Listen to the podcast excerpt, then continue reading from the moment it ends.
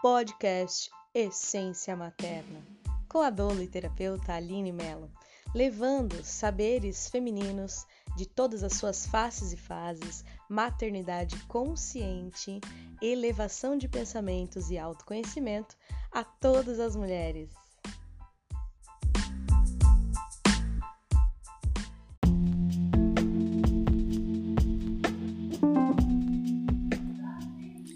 Olá, seja bem-vinda a este áudio. Ele foi gravado de uma live que a educadora sexual e sexóloga, a terapeuta Cláudia Petri, de Joinville, da Sussurra Boutique Sensual, fez em sua página e foi tão frutífera, tão maravilhosa, que eu considero importante para os ouvintes dessa rede estarem em contato e levarem para suas famílias. Supere todas as resistências com relação ao áudio gravado, que tem especificidades do Instagram. E tirando isso, você vai ter um ótimo conteúdo. Aproveite, desfrute.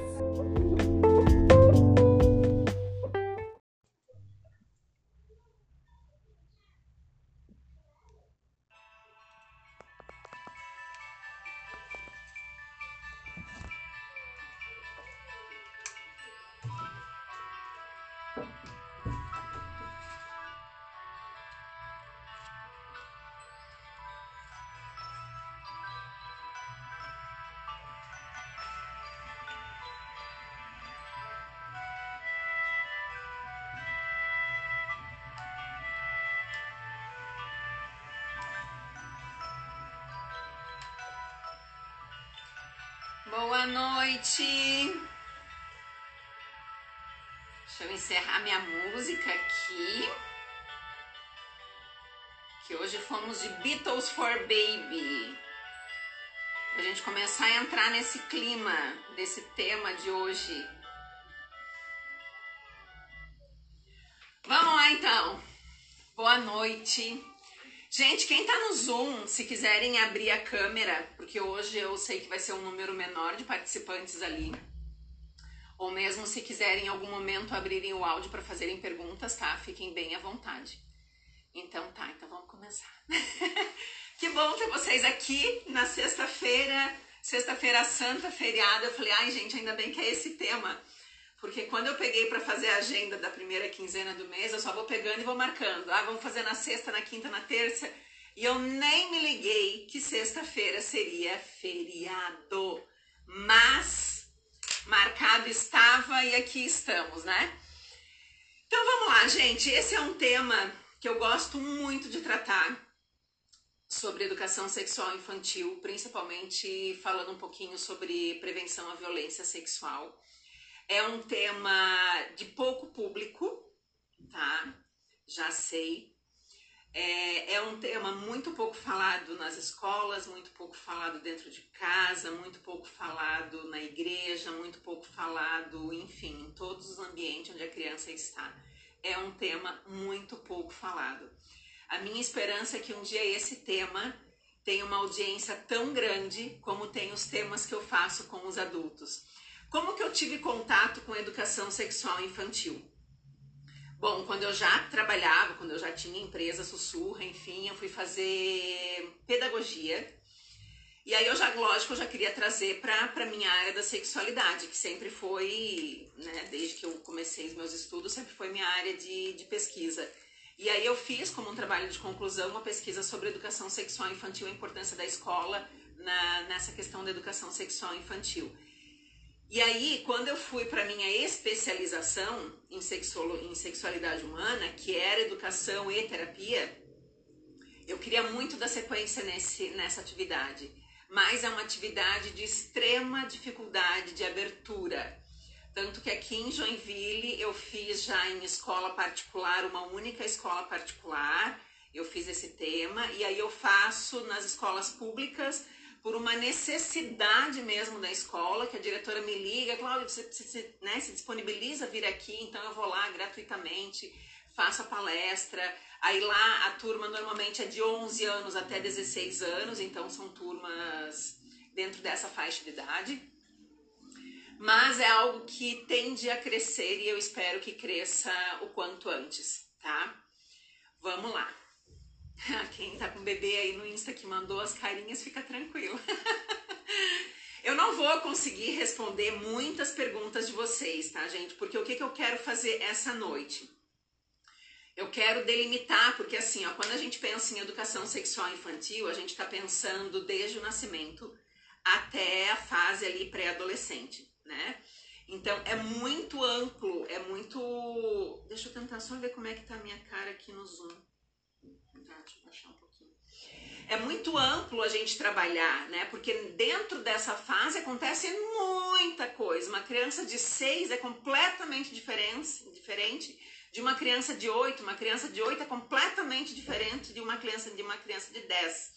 E outra coisa que difere muito, e aí vocês que são pais, educadores, vão, vão ter essa, essa consciência é assim. O meu filho de seis, ele pode ter uma fase de estar numa fase diferente do coleguinha dele de seis anos, tá? Porque quando, quando a gente trabalha com estudo, quando a gente faz uma pesquisa, a gente vai no, na, na grande maioria. Né? A gente não pega aquele, aquele, aqueles casos isolados a gente vai numa grande maioria. Então é essa maioria, tá? Que eu continuo. É, que eu, o chat já tá liberado hoje, tá? No Zoom. Hoje eu consegui liberar ele aqui, ó. Vou mandar um oi para vocês aqui do. Porque na última ela tava desativada, que daí, gente, com 100 pessoas eu não dou conta mesmo, tá? Mas eu também não sabia como desativar. Agora tá, tá liberado aqui no Zoom. E eu já aviso o pessoal que tá no Instagram que eu vou ficar mais de uma hora. O Instagram dá uma hora, ele, ele cai, tá? Vocês vão ver que vai cair a conexão. Se vocês quiserem, peguem lá no, no feed da, da Sussurra ou mesmo no meu, Cláudia Petri, Educadora Sexual, e tem o endereço do Zoom. Qualquer coisa, migrem pro Zoom depois, tá? Que daí lá no Zoom, no final, a gente pode abrir para conversar, porque daí a gente tem mais tempo. O Instagram não nos dá essa possibilidade, tá? Além do que, quem já está no Zoom já tá vendo a minha tela aqui também, né?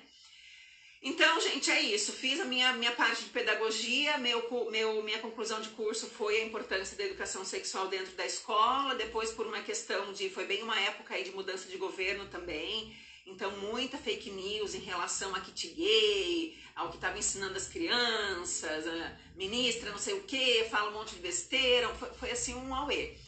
E aí quando eu fui para minha especialização, eu fiquei pensando, sigo na linha da educação né? Foco na linha da educação ou eu foco na linha adulta mesmo, né? Disfunções e tal. E eu acabei indo para uma focando meu estudo durante a especialização em disfunção sexual. Até porque quando eu converso com os pais, quando eu faço as minhas palestras para o adulto, eu tenho um objetivo por trás disso, que é o quê? Se esse, se esse adulto se esse pai, se essa mãe começam entre si a conversarem mais sobre temas da sexualidade, se eles se abrem mais para experiências diferentes dentro dessa, dessa sexualidade do casal, se eles começam a conversar mais sobre sexo, naturalmente eles vão ter mais facilidade para lidar com essa temática com os filhos. Né? Qualquer coisa que aconteça, pai e mãe sabe um pouco melhor, está um pouco melhor orientado para lidar com os filhos. Ou mesmo o casal já está aprendendo a conversar sobre isso e eles entram num acordo, num consenso no, de que forma que vão orientar essa criança. Tá? Então aí na minha, na minha especialização na pós, eu acabei indo mais para disfunções sexuais. E é ainda hoje meu maior, é, meu maior tema de estudo tá, tá voltado a isso. Mas eu fiz uma especialização em educação sexual infantil num projeto que teve pela UDESC, então lá eu fiquei quase um ano com, com estudos quase que diários, é, estudando mais essa temática, tá? Mas depois eu quero deixar para vocês, quem tá no Instagram, se não conseguir pegar, depois eu deixo lá no meu feed sugestões de livro. É, gente, tem muita, muita informação hoje circulando, tá? Não, nem todas são informações responsáveis, uma informação com qualidade. Eu vou deixar lá pessoas que foram minhas mestras, meus mestres, livros que eu estudei para conseguir é, compreender melhor esse tema, esse tema e saber por onde que a gente caminha, não é? Porque não é qualquer informação que hoje a gente tem que pegar e tem que dar valor. Então depois eu quero deixar para vocês algumas opções de livros, porque assim como a gente precisa estudar a sexualidade adulta, a gente precisa também estudar sobre educação sexual infantil. Até porque muitos dos adultos que hoje me procuram por alguma questão de, de disfunção sexual, seja mulher ou seja homem, né, feminina ou masculina, muitas vezes a raiz dessa dificuldade, que 85% é psicogênica, gente, está lá na infância. Não é aquela mulher que muitas vezes hoje adulta sofre porque por questão de desejo ou porque não consegue chegar ao orgasmo, porque não tem prazer na relação sexual. Quando a gente começa a observar um pouquinho, e eu não faço trabalho de terapia ainda, né? Daqui cinco anos eu já estarei formada em psicóloga, mas ainda sou caloura. É, aí eu faço um outro trabalho com, com outras parceiras que são psicólogas. Mas quando a gente começa uma, uma investigação, essa mulher muitas vezes ela já vem ela já diz, Cláudia, na minha infância, a primeira vez que, que eu fui olhar uma revista que tinha gente pelada, minha mãe me pegou e ela me deu a maior bronca da minha vida. E a partir dali parece que deu um bloqueio.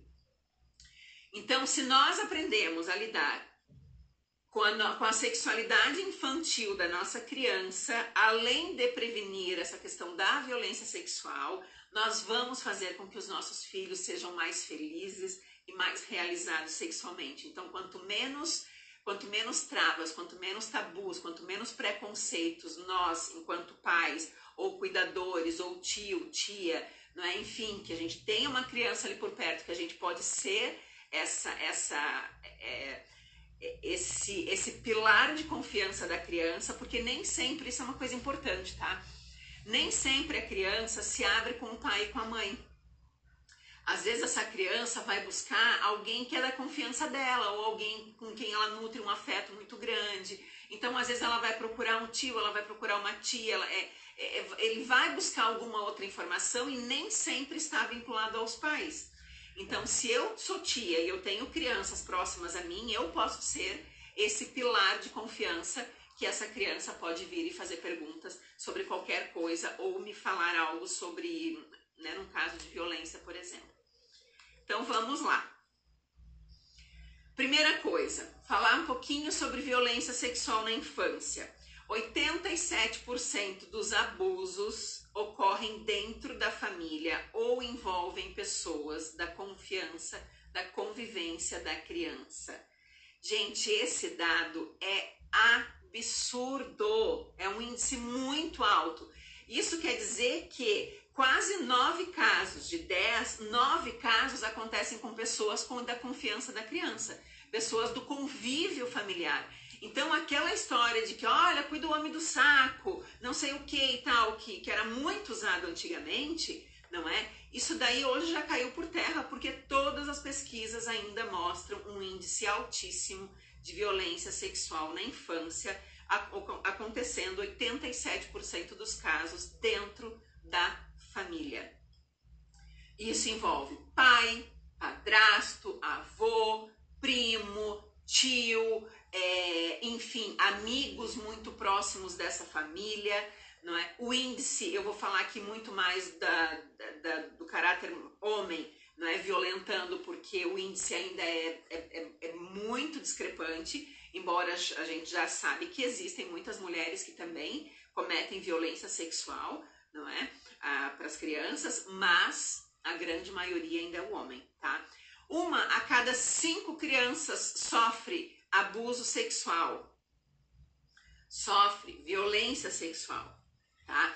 Quando a gente fala, quando eu falo abuso, tá muito mais ligado a essa coisa do toque, da penetração, tá? Uma criança que é... Ah, já vi que o Zoom tá funcionando o chat, ótimo. É, é, muito mais, tá? Calma aí, calma aí que eu me perdi agora. Tá, sobre abuso. Quando eu falo sobre abuso, gente, é muito mais uma questão de toque na genital ou mesmo uma questão de penetração, tá? Quando eu falo sobre violência sexual, violência sexual pode ser simplesmente um adulto estar olhando uma criança no banho e ele está ele tá se estimulando sexualmente com aquela criança lá no banho, tá? Isso já é violência sexual. Quando, e, e, e, eu não sei se vocês lembram que um. Acho que foi ano passado que surgiu uma campanha que era hashtag. Ah, tinha um hashtag lá que as mulheres adultas relatavam a violência que elas tinham sofrido na infância. Não é? Então, gente, hoje é muito comum. Né? Eu aqui já tive várias é, funcionárias mulheres e eu acho que 90% das que já passaram pela sussurra já relataram ter sofrido algum tipo de abuso, alguma, algum tipo de violência sexual. Tá? Então é muito, é muito, é muito necessário que a gente fale sobre isso.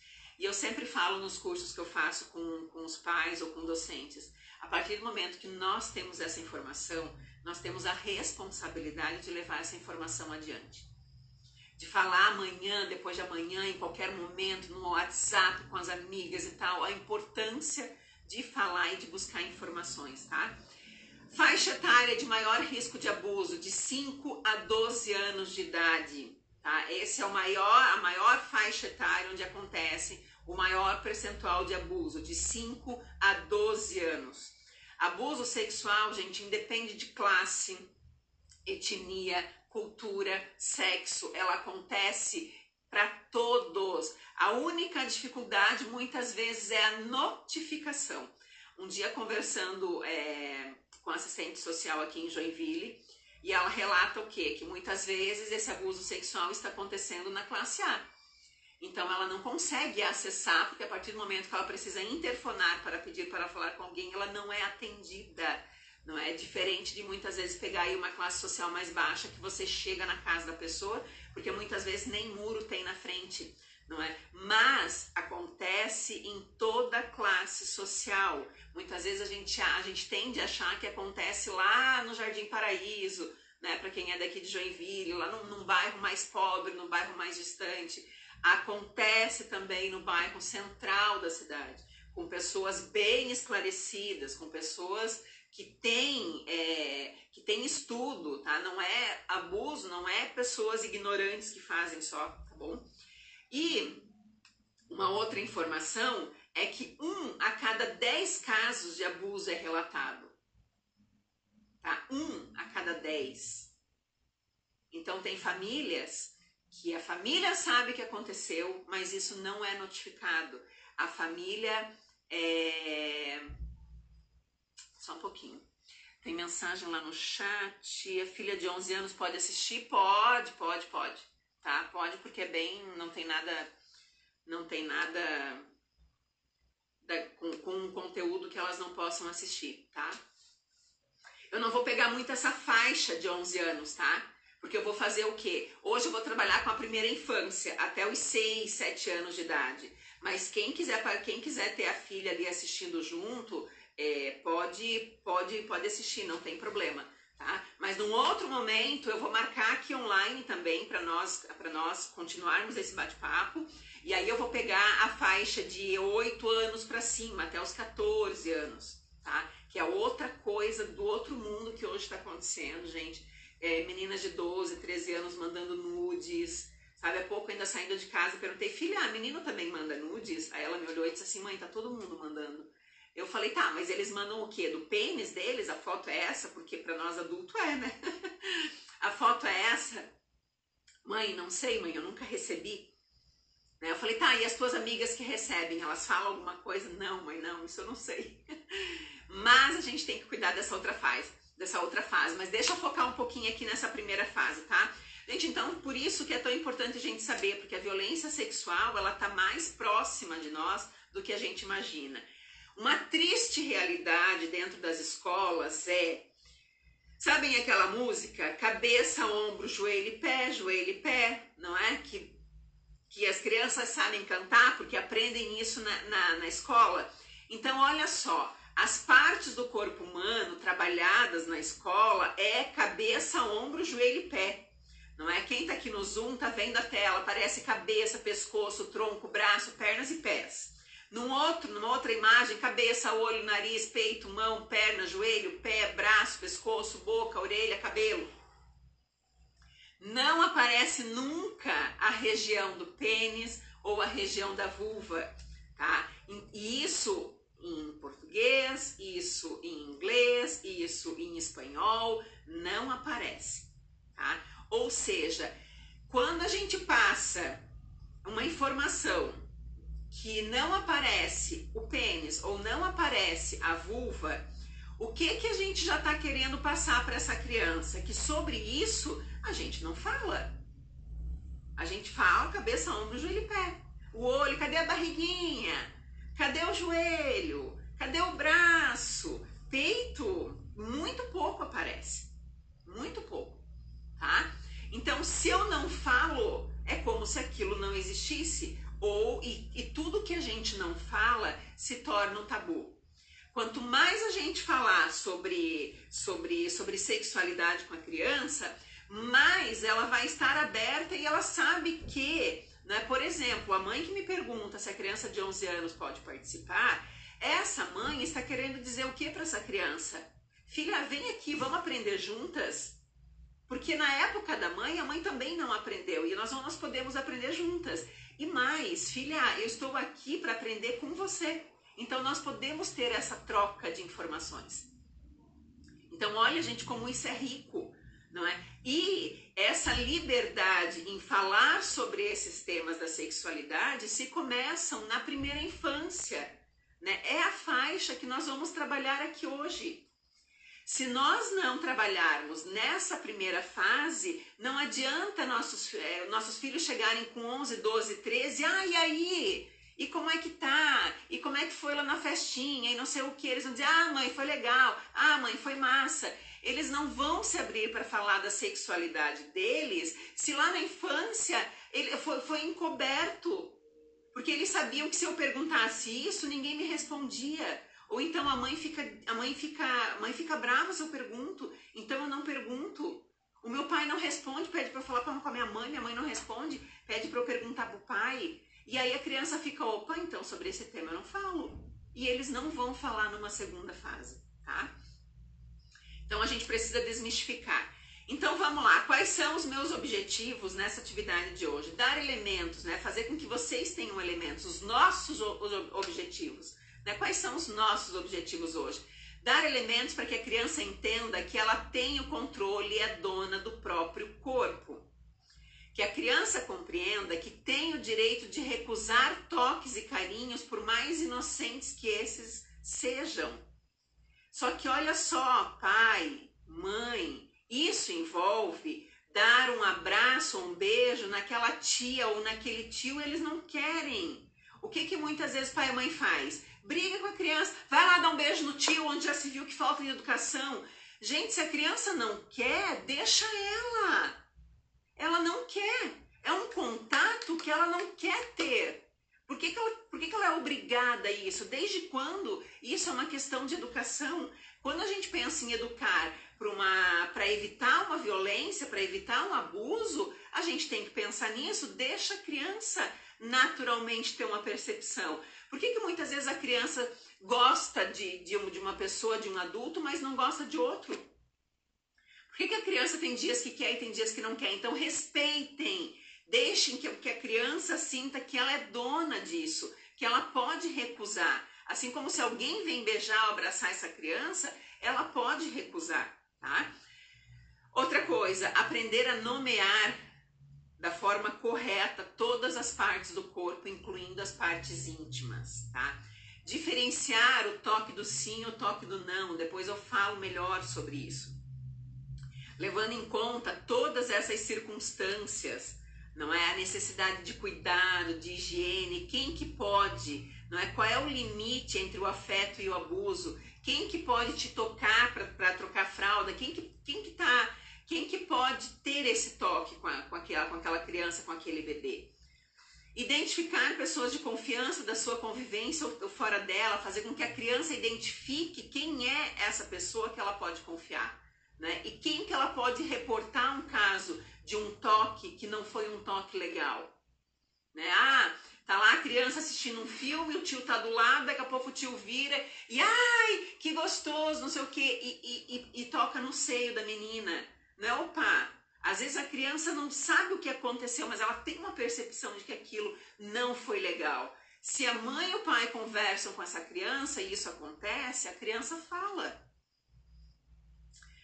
que mais? refletir, trazer novos elementos, novas possibilidades e a consciência de que, que de, com que a gente possa colaborar ativamente para que essa criança hoje seja um adulto feliz e realizado também sexualmente quando ele for um adulto, quando for adulto, né? Deixa eu minimizar uma tela aqui para eu conseguir ver tudo aqui. Vamos lá. Vamos lá então, para o início de questionamentos, tá? Educação sexual. Quando a gente pensa em educação sexual, mas de que forma que eu faço isso? Como que eu faço isso? Como que eu vou falar e quando que eu devo falar esse tema? Se a criança tem capacidade de perguntar algo, ela tem capacidade de receber uma resposta. A resposta no nível de entendimento dela e não precisa ser uma resposta exagerada. Eu vou passar alguns exemplos aqui, que eu, ou algumas coisas que eu vou lembrar, e eu não vou trazer a fonte agora, porque às vezes vai surgindo na hora, mas me peçam depois lá quem tem o meu WhatsApp, ou me peçam depois inbox aqui pelo Instagram, tá? Mas no YouTube, por exemplo, né, falando sobre isso, que, que, que como que eu respondo essa criança, né? Tem um vídeo que aparece a mãe cozinhando e a filha tá próxima e a filha pergunta assim, mãe, o que, que é virgem? E aí a mãe já fica, né? Até parou de bater e fica, fica desnorteada. E aí ela começa a falar que ela, quando encontrou o pai e não sei o que, fez uma ladainha, gente, trazendo essa coisa para uma questão da virgindade, né?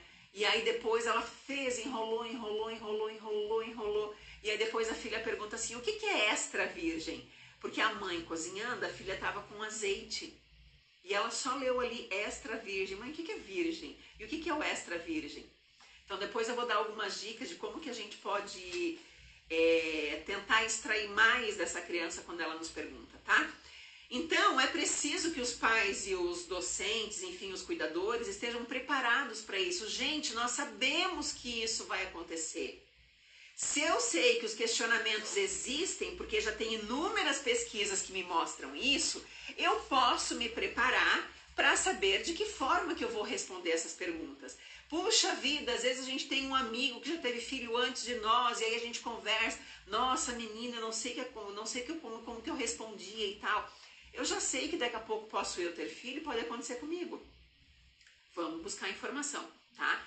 Então, este é um tema que a gente supõe que a gente entende naturalmente, mas quando vem a pergunta, muitos pais não sabem de que forma de que forma lidar com o tema, tá? Por isso que é importante que a gente tenha a pergunta antes, que a gente elabore uma resposta antes, para quando isso acontecer, eu saber de que forma trazer isso para a criança, tá? Uma coisa fundamental é a gente entender de que sexo e sexualidade é completamente diferente. Gente, sexualidade, esse, essa, a pele, não é, é fonte de prazer desde o período intrauterino. A, a criança, por que, que a gente alisa tanto? Por que, que a gente acaricia tanto? Porque isso proporciona sensações de prazer para esse bebê. Então, a sexualidade a gente aprende desde, desde a sementinha, desde, desde aquele bebê, desde esse período intrauterino. E segue com a gente até o último suspiro da nossa vida. Então, a forma como eu me percebo, a, a forma como eu fui como eu fui acolhida nessa família de pequena, a forma como eu fui amamentada, aquela mãe olhando, aquela mãe tocando, aquela mãe massageando, né? todo esse carinho, todo esse cuidado. Então, o que acontece? Tudo isso faz parte do desenvolvimento da criança. Né? A criança não basta o alimento para ela se desenvolver saudável. A gente sabe que ela precisa do alimento e do afeto. Né? Então, esse afeto traz essa porção da sexualidade. Então é importante a gente perceber que a sexualidade se desenvolve desde bebê até o momento que a gente morre e isso vai trazendo uma relação de afeto. Então, muito conflito que tem quando a gente pensa em trazer um tema sexualidade infantil nas escolas é isso, porque os pais tendem a achar de que a Cláudia vai lá, a Cláudia vai levar uma prótese, Cláudia... gente, não leva nada. Por quê? Porque trabalhar a educação sexual não é trabalhar somente órgãos genitais. Isso daí a biologia faz. Isso daí a professora de biologia trabalha. Não precisa e uma educadora lá para falar sobre sexualidade, sobre educação sexual infantil e trazer tudo isso, não é? Se for numa turma, por exemplo, de ensino médio, não é? Ou ali já com 15, 16 anos, muitas vezes se faz necessário, até porque na minha vivência, por exemplo, nas escolas municipais e estaduais, muitas vezes com 15 anos já tem alguém na turma que já é mãe ou que já é pai. Então, pensa, se a gente pensar em levar a informação de como coloca um preservativo é, e como que se engravida com 15 anos, antes teus filhos já estão fazendo sexo, gente. Né? A idade hoje de início de relação sexual não é 16, 17 anos. Então, muitas vezes os pais dizem, ah, mas está muito cedo para conversar com a minha filha. Cedo quando? Quantos anos tem tua filha? 13. Não tá cedo, gente. Já tá chegando atrasado. E aí aquela piada, né? Ah, o que, que, que você quer saber, pai? Porque eles têm muita informação, gente. A internet tá aí hoje em dia. Nossos filhos acessam informação por aqui. 10 anos, não é? O filho tem idade para ter celular, tem idade para saber sobre educação sexual. Tá? Vamos lá então. Sexualidade é uma parte integral da personalidade, é uma necessidade básica, é um aspecto que não pode ser separado dos outros, não é? Não se limita ao ato sexual, ao coito, à penetração. É uma energia vital na nossa vida que motiva contato, motiva intimidade, motiva amor. Sexualidade nos motiva a, a ter relações sociais, a criar vínculos de amizade, tá? afeta né, sentimentos, o pensar, o agir saúde mental, a personalidade, a comunicação com demais, tudo isso é sexualidade. Tudo isso é sexualidade. Quando eu trabalho com um casal que está disfuncional, que tem dificuldades ali, o que, que eu faço que eles, com que eles trabalhem? Com a sexualidade. Porque primeiro tem que vir a sexualidade, depois o ato em si. Se não trabalha a sexualidade, vira ato em si, vai ser disfuncional, gente, não tem por onde. Então vamos lá. Tem uma primeira fase que é de um ano até os dois anos mais ou menos, tá? Que por Freud foi trazido como a fase oral. Freud foi o primeiro é, que trouxe essa, essa fase do desenvolvimento infantil, sendo ela oral, sendo ela anal e depois a fase fálica, tá? Então o que que acontece? Quem tem bebê aí de um ano até dois anos sabe que tudo que pega boca mama, né, suga, mamadeira, o peito, enfim, isso tudo está na fase oral. Então, eles têm um conhecimento e uma exploração do corpo e do mundo através da boca. Tá? É uma atividade reflexa. Coloca ali o seio, coloca o bico, a criança já começa a sugar aquele bico. Né? Então, ele, tudo que ele vê, tudo que ele pega, vai para a boca. Né? Brinquedo, pé, mão, tudo vai para a boca. Então, essa é a primeira fase. Então, o que, que nós já podemos nessa primeira fase começar a fazer? Nomear corretamente as partes do corpo. Nossa, Cláudia, mas até dois anos? Claro, até dois anos. Né? Porque já começa a borboletinha, começa. Gente, eu, é, é, eu nem lembro mais tudo que vocês chamam. É, o piu-piu, não é? Ah, sei lá, vocês sabem do que, que vocês chamam, não é? Agora vamos lá. Por que, que existe o apelido? Por que, que existe o apelido? Olha só que interessante. Se eu mostrar isso daqui, esse membro, para todo mundo, todo mundo vai me dizer: o que, que é isso daqui? Uma mão. Uhum. Agora, por que, que o órgão genital, né? Por que, que o pênis, por que, que a vulva da menina, por que, que isso daí é borboletinha, é, passarinha, é, pepeca. Por quê? Por que, que a gente não fala vulva? Por que, que a gente fala piu-piu e não fala pênis? Quase sempre os pais falam assim, ai, mas é tão estranho falar pênis. Né? Tão estranho. Mas aí eu digo, gente, mas é estranho. Por quê? Quem disse que baço é bonito? Quem disse que tíbia é bonito? Então, olha só, sempre quando a gente traz um apelido, tá? Tem alguma coisa por trás disso. Por que, que não é vulva? Porque se eu quero prevenir uma violência sexual, eu quero que essa criança, quando ela reporte a mim, ela consiga dizer: fui tocada, ele tocou na minha vulva, ele penetrou na minha vagina. isso, se for natural, gente, a criança aprende, assim como seria borboletinha, vai ser vulva ou vai ser vagina, né? Embora até nós, mulheres adultas, temos que aprender, porque tudo que está externo é vulva. Quando entra no canal, é vagina. Muitas de nós não sabemos, muitas de nós não conhecemos o próprio corpo, tá? Outra coisa, nessa fase, embora seja fase oral, tem muito toque genital, não é? O menino toca o pênis, aquele, aquele pênis ali já fica é, duro, a menina também tem sensações de prazer quando se toca. Então nós precisamos, até na, na troca da fralda, muitas vezes acontece isso, não é? Então o que, que a gente precisa fazer? Trazer uma. Deixa, deixa tocar Gente, esse toque que a menina vai ter ou que o menino vai ter é, durante toda essa fase da primeira infância que eu trago aqui, o que a gente tem que lembrar é que a mente adulta erotiza, a mente adulta traz imagens eróticas. A mente infantil não, ela simplesmente faz por uma questão de prazer que para ela tá muito gostoso tocar ali, assim como a gente recebeu um cafuné, por que, que na nuca eu posso tocar aqui e eu não posso tocar ali embaixo? Tá? Então é uma simples descoberta do próprio corpo. E nós sabemos que essa, que, que essa região é uma região de prazer. Agora, se eu não lido naturalmente com isso, como é que fica? Um pouco mais para frente eu falo um pouquinho mais sobre essa questão da, da, desse toque, tá? Da masturbação mesmo. Então, nessa fase, nessa fase 1 ainda até os dois anos, né, a gente deve saber que pessoas estão autorizadas a auxiliá-la com a questão da higiene. Não é? Pode qualquer pessoa que está na minha casa, ah, deixa que eu, deixa que eu levo lá no banheiro? Não, não pode. Quem são as pessoas que estão autorizadas a tocar, tá? E nós precisamos desde que a criança é pequena saber que sexualidade é uma parte da vida humana Quanto menos tabus, quanto menos preconceitos, quanto menos tira essa mão daí, quanto menos repressão, mais feliz vai ser essa criança quando adulta. E mais essa criança se respeita. Isso é importantíssimo.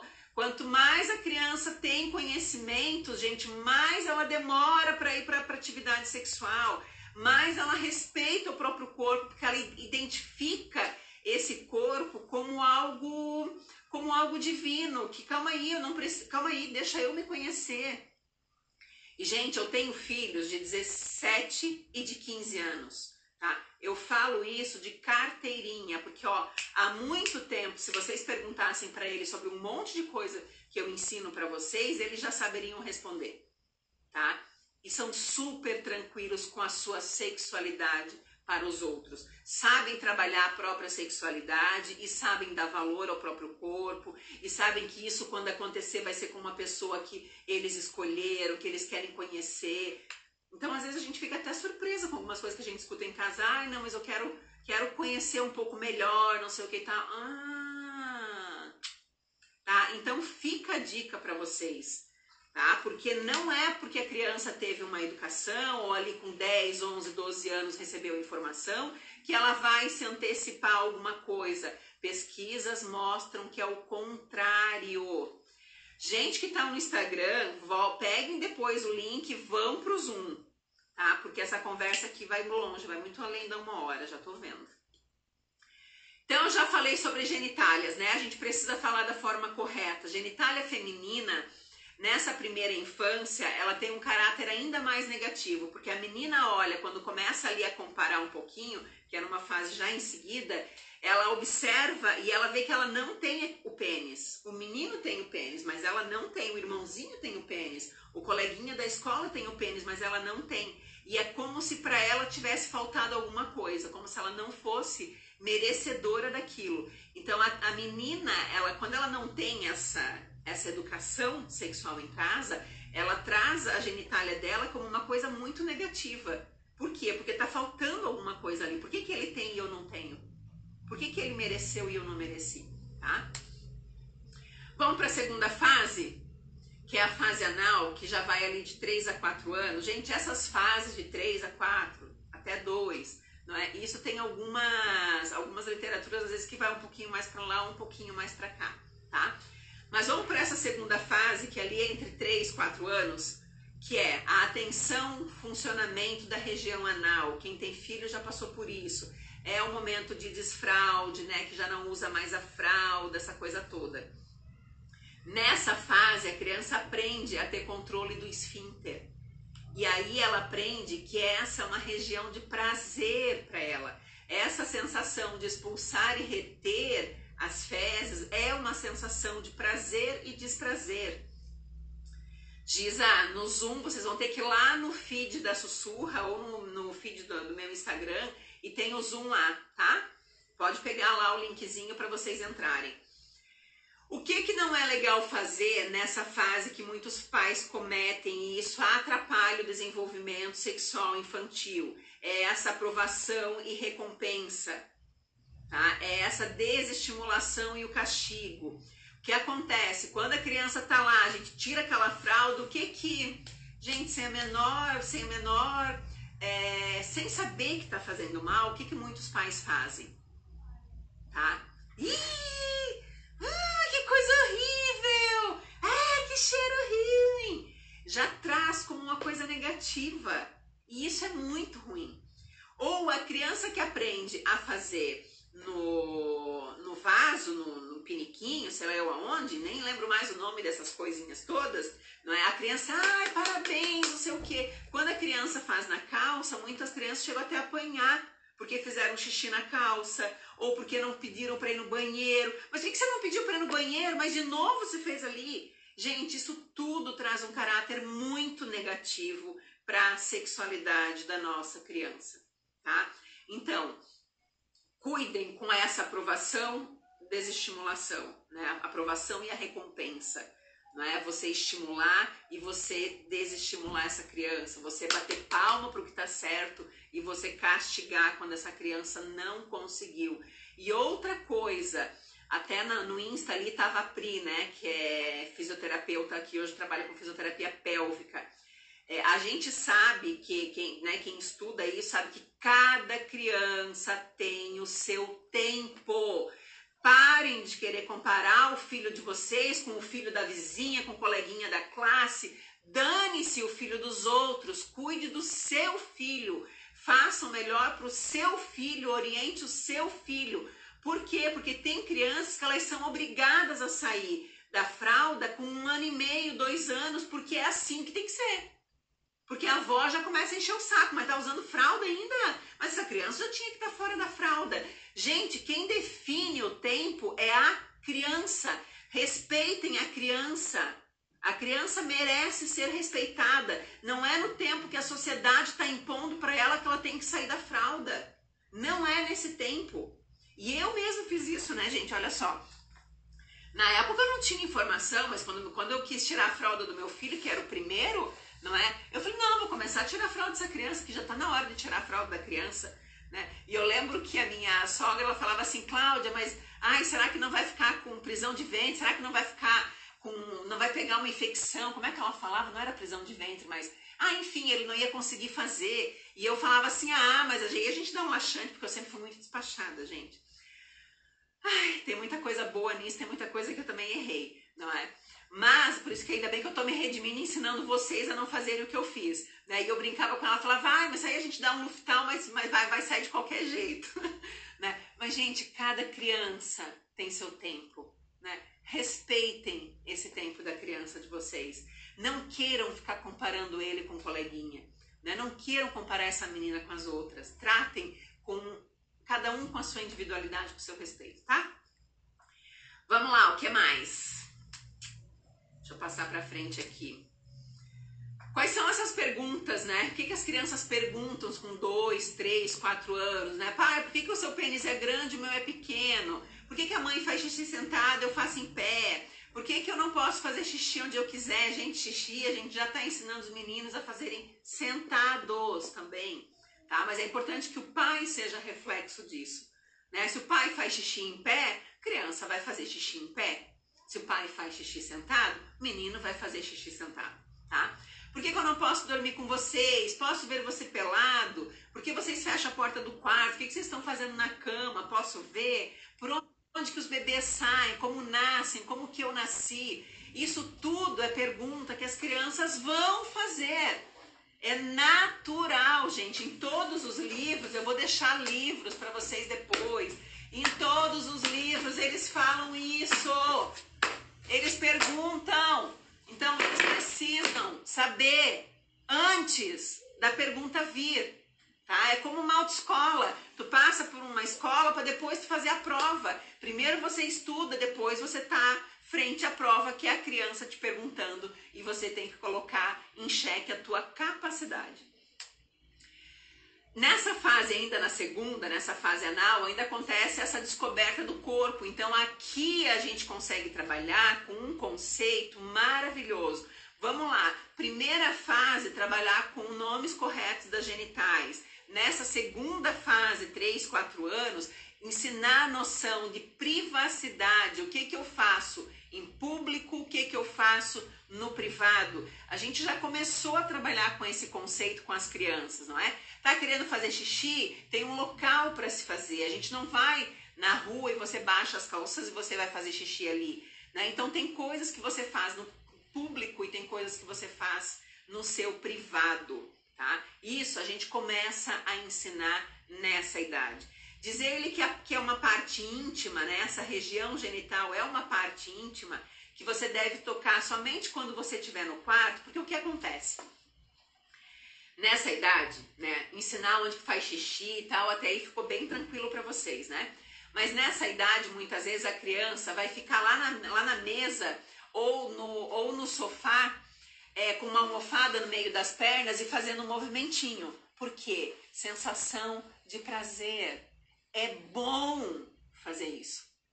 E ela não está com a mente erotizada, que é a nossa mente de adulto, ela só está se descobrindo. Então, o que que nós podemos fazer? Filha, tá gostoso isso que você tá fazendo? Uhum.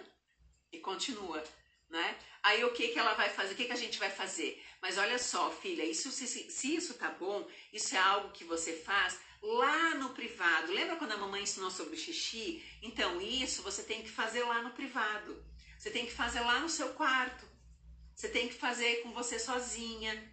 Então, vamos levar a almofada lá então? Ou a criança já largou a almofada nessa conversa e pronto. E aí ela aprende que isso ela pode fazer, mas é lá no privado, não é na frente. Ou então ela vai para o canto da mesa né? Ela fica, o pai fica brincando de cavalinho, ela fica se esfregando ali na, no, na, na, na perna do pai. Então, o que acontece? Quando a gente percebe, haja de uma forma natural, porque não adianta, e é muito interessante, eu faço atendimento aos pais, né? A gente marca uma consulta, eles trazem toda, toda essa dinâmica, eu faço todo uma, um encaminhamento junto com eles, dentro da necessidade deles. E aí, o que que muitas vezes a gente trabalha, né? Qual, o que está acontecendo, em que momento que está acontecendo, mas o que eu mais escuto é esse, esses pais virem me procurar assim, ó, Cláudia, a gente está aqui porque a gente tem dois filhos, ou assim, assim, isso está acontecendo, está acontecendo, está acontecendo, e eu sei o que eu não posso fazer. Eu não posso bater, eu não posso brigar, eu não posso proibir, isso eu já sei que eu não posso fazer. Mas o que, que eu posso fazer? Porque o que eu posso fazer, eu não sei o que eu tenho que fazer. Então a gente faz um encaminhamento tá? Então é necessário passar essas informações para a criança. E quando acontece em público, que eu não tenho como dizer para aquela criança sair da sala e ir para o quartinho dela, aí a gente distrai, tá? Quer um pirulito? Quer um picolé? O que, que a criança gosta? O que, que você permite que essa criança saboreie? Muda o pensamento. Olha aquele, aquele passarinho. Muda o pensamento. Não queira focalizar. Filho, não faz não faz aqui, não sei o quê. Não queira focalizar, porque o, o risco de, de erro da criança permanecer fazendo é pior. Aí nesse momento você vai tentar fazer uma correção, a correção está errada, a criança continua fazendo da forma errada e você tem que ser mais enérgica ou tirar a mão ou fazer alguma coisa assim. E isso para ela, ela pode ser entendido como opa, então isso não é legal, tá? Então sempre distrai. A criança está fazendo alguma coisa relacionada a isso, distraia, tá? Vamos em frente. A terceira fase, dos 3 aos 5 anos, que é a fase fálica. O que, que é a fase fálica? É a fase em que a criança quer ver o que ela tem, quer ver o que o amiguinho tem, por que, que é diferente do meu, não é? Então, essa diferença anatômica aparece nessa fase, dos 3 aos 5 anos. Não é? Então, a criança tem ainda mais interesse por essa atividade sexual dos pais, por essa origem dos bebês. É nessa fase que começa a identificação sexual da criança. Não é? Eu não vou entrar nesse caso, mas eu acho que isso é um tema muito legal para a gente um dia conversar sobre essa questão da identidade sexual da criança. Tá? Surge aqui a, a presença de brincadeiras sexuais, médico, enfermeiro, trenzinho, papai e mamãe. Só que lembrem sempre, não tem conotação erótica. Não tem conotação erótica. A criança vai lá. Eu lembro que eu fiz o meu estágio e quando eu estava na turma do Jardim 2, por exemplo, tinha uma menina lá que ela queria sempre brincar de médica. Ela era médica e ela dava injeção. E aí os meninos ou as meninas baixavam a calcinha para ela dar injeção no bumbum. Não é? Então, gente, entendo que se isso acontecer dentro da sua casa, é uma coisa normal. Que, que você pode fazer? Você pode observar aquilo. Se está dentro de uma normalidade que ninguém vai se machucar com aquilo dali, não é? Até porque vocês compram um brinquedo para as crianças que tem é, estetoscópio, que tem injeção lá de plástico, então eles vão brincar de médico. Vai ser natural que a injeção, se a criança já teve uma injeção no bumbum, vai ser natural que ela queira dar uma injeção no bumbum. Então você, enquanto mãe e pai, observa, gente, só observa. Mesmo se tiver lá dois amiguinhos estão tirando a fralda, estão tirando a calcinha, observa o que, o que, que vai acontecer. Não queira antecipar. É, é, é, que isso? Que coisa mais feia. Não é legal fazer isso então. Por que, que tem essa reação? Né? Por quê? Por quê? Por que pai e mãe? Por que, que vocês têm essa reação? Observa e lembra, troca o pensamento. Quem quer sorvete? Mas aquela calcinha vai subir num já para comer esse sorvete, esse bolo, esse pirulito, esse chocolate, enfim, tá? Tem que ser inteligente. O que mais? Nessa fase dos 3 aos 5 anos acontece essa rivalidade do progenitor com o mesmo sexo, né? Então é aquela, aquela fase que a criança se enfia no meio do rosto do pai e da mãe quando o pai e mãe querem dar beijinho. Né? O menino quer ser o pai, quer tomar o espaço do pai porque esse pai está concorrendo com essa mãe. Essa menina quer tomar o espaço da mãe porque ela está concorrendo com o amor do pai. Tá? Isso tudo acontece nesse, nesse momento. Acontece muita imitação né? A menina pega o salto alto, o menino quer fazer barba, quer, quer fazer o que o pai faz, tá? Então, tudo isso tem que ter um esclarecimento sexual de acordo com a curiosidade e a capacidade de compreensão da criança. Mais ou menos aos 5 anos, não é? a criança ela já tem um vocabulário muito maior, um vocabulário mais variado, ela usa frases corretas e mais complexas, e ela quer saber como funcionam as coisas e consegue verbalizar melhor as suas dúvidas, tá? Então aí a gente tem que começar a, a, a, instruir algumas coisas, porque nessa fase já começa a falar de namorado ou de namorada, né? Tem a namoradinha da, da turminha lá do jardim, tá? Então a gente precisa começar a orientar ainda mais essas crianças. A criança tem os amiguinhos imaginários dela, não é? como nascem os bebês continua surgindo, como os bebês entram na barriga da mamãe, o que o papai tem dentro dele, o que, que é camisinha, muitas vezes já surgem essas, essas perguntas, tá? O que, que é importante a gente saber nessa terceira fase? Onde as crianças já têm um vocabulário maior, tá? Dar respostas objetivas às crianças, respeitar os limites da sexualidade dos pais, Gente, sempre, sempre, sempre, sempre se respeitem. Se vocês não sabem por onde, não é por onde começar, procurem ajuda, tá? Procurem ajuda para que vocês consigam ter uma orientação adequada, tá bom? Ó, é, tem gente perguntando lá como responder essas perguntas, tá? Gente, depois eu vou até mostrar já. Ó, esse livro aqui vocês podem comprar. Todas essas perguntas é falada pelo Marcos Ribeiro, que é um educador sexual maravilhoso, né? É, tem tudo, tudo que eu tô falando aqui de perguntas, ele traz as respostas, tá? Como que os pais se colocam, como que os pais fazem, né? Por que, que o menino usa cueca, o menino usa calcinha, posso fazer xixi sentado, como o bebê entra na barriga da mamãe. Eu não vou entrar nisso, mas olha só, tá?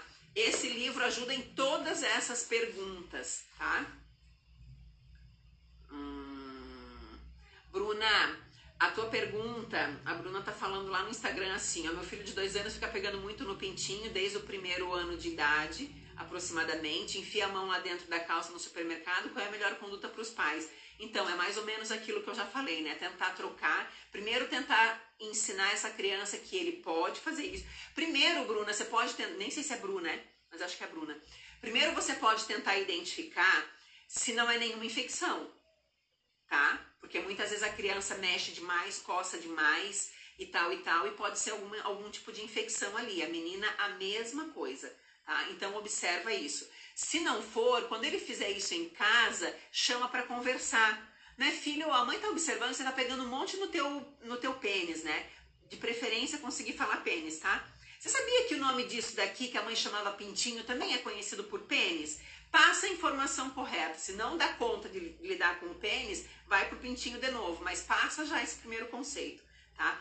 Então, olha só, a mãe tá, tá percebendo que você tá fazendo isso. Isso é bom, né, filho? A primeira coisa que você faz é perguntar se aquilo tá sendo bom. A gente já sabe que tá. Tanto que ele tá repetindo várias vezes. Porque se ele tá fazendo e, e você percebe que, que, ele, que, ele, que agrada a ele esse estímulo, né, a gente vai saber que, que é bom a, a resposta. E aí você vai trazer esse conceito do público e do privado. Tá? Filho, mas deixa a mãe te falar uma coisa então. Isso, você percebe outras pessoas fazendo? Você percebe o papai fazendo isso? Você percebe o vovô fazendo isso quando sai? Por quê? Porque isso a gente faz sozinho, no quarto. Já pode começar a levar esse conceito de. Ele tem dois anos, né? Já pode começar a levar esse conceito do que é público e do que é privado, tá? Qualquer coisa me pergunta mais lá depois em box, tá?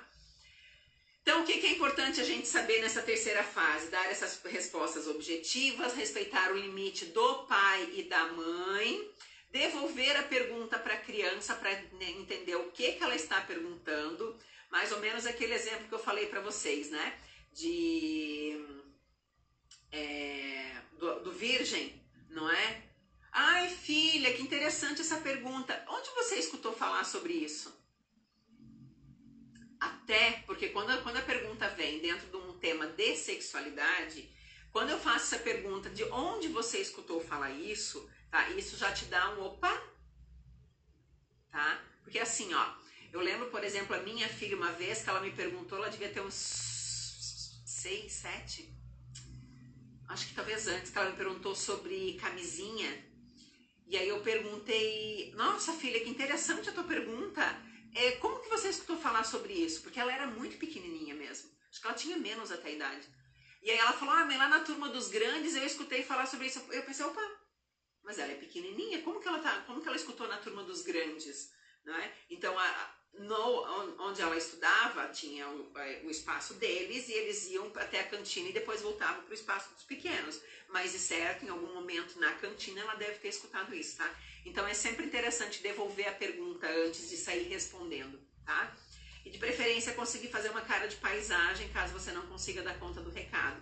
E se você não souber responder as perguntas, você vai dizer assim, puxa, filho, puxa, filha, a mãe não sabe bem como te responder isso agora, mas vamos combinar o seguinte: a mãe vai, a mãe vai estudar sobre isso e depois a mãe volta a conversar contigo, tá?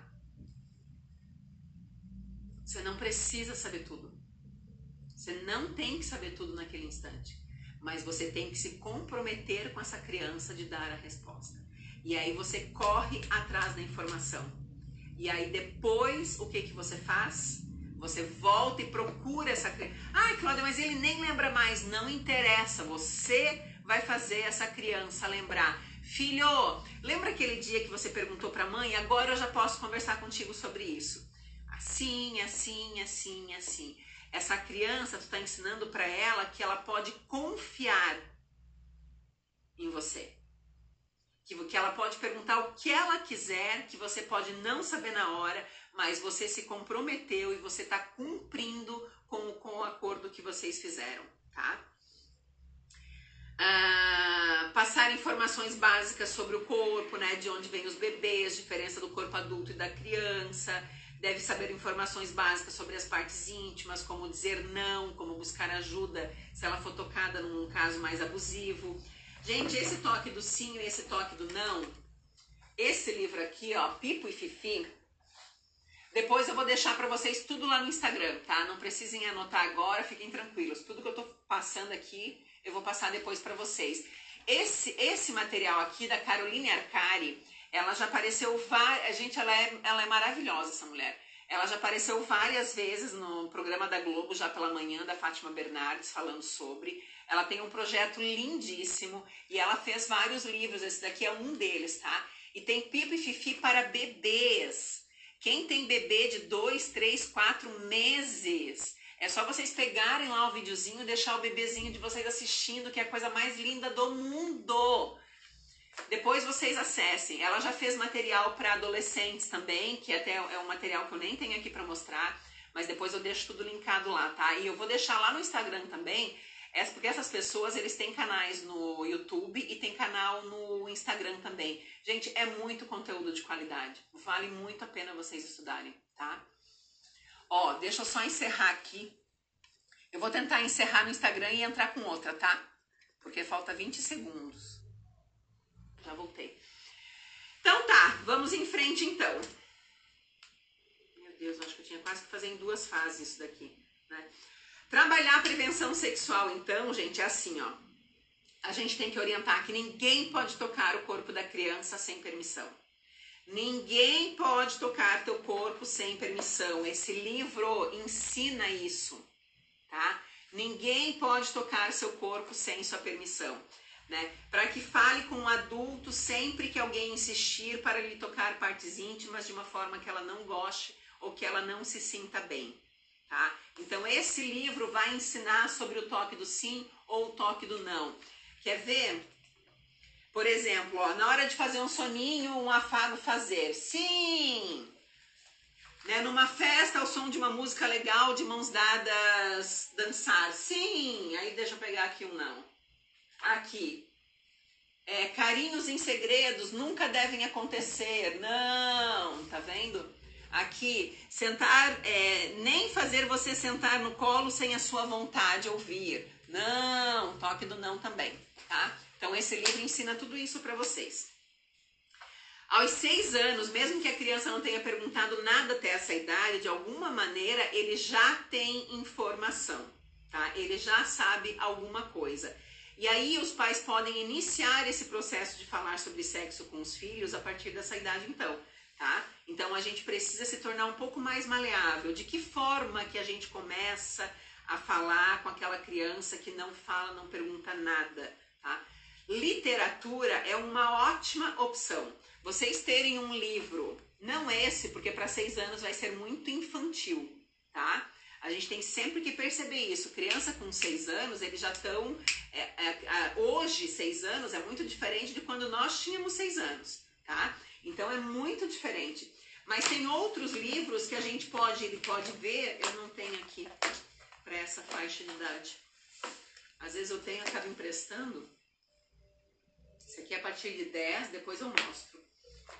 Mas tem que ser, você pode ter um livro e você pode começar a conversar sobre, tá? Você pode fazer uma leitura com a criança e aí você vai abrindo, porque se você já está trazendo um tema de uma forma muito suave, Tá? Tem vídeos também, gente, tem vários vídeos que dá para que dá para assistir, que tem essa pegada aí de violência sexual, né, que tem essa prevenção à, à violência, enfim, então você pode ir lá colocar, selecionar vários videozinhos e fazer assistir com essa criança, tá? Fazer um momento cineminha, pipoquinha e tal e trazer esse conteúdo para eles. Aí eles tendem a se abrir um pouco mais, porque se os pais nunca falam e essa criança nunca fala, alguém tem que começar a falar.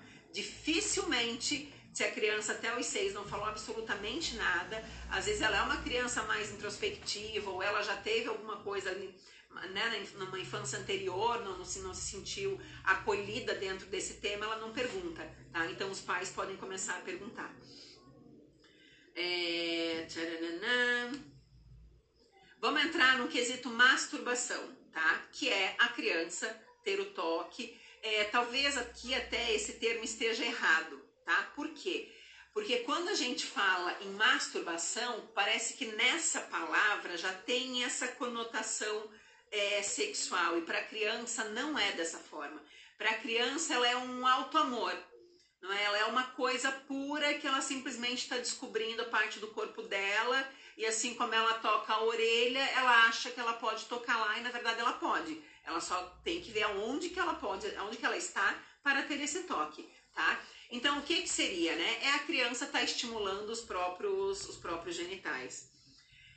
Quase sempre na nossa sociedade isso se apresenta mais como uma fonte de culpa do que como uma fonte de prazer. Por quê? Porque lá na primeira infância, muitas de nós já levaram um tapa na mão, a mãe já repreendeu, o pai já repreendeu de alguma forma e a criança se fecha. Então ela traz esse aspecto como uma culpa e não como uma fonte de prazer. Então, começando a identificar o quanto que isso atrapalha na fase adulta, tá começando a ver aonde que surge a nossa dificuldade de mulheres adultas, casadas, de homens, enfim, de todos, tá?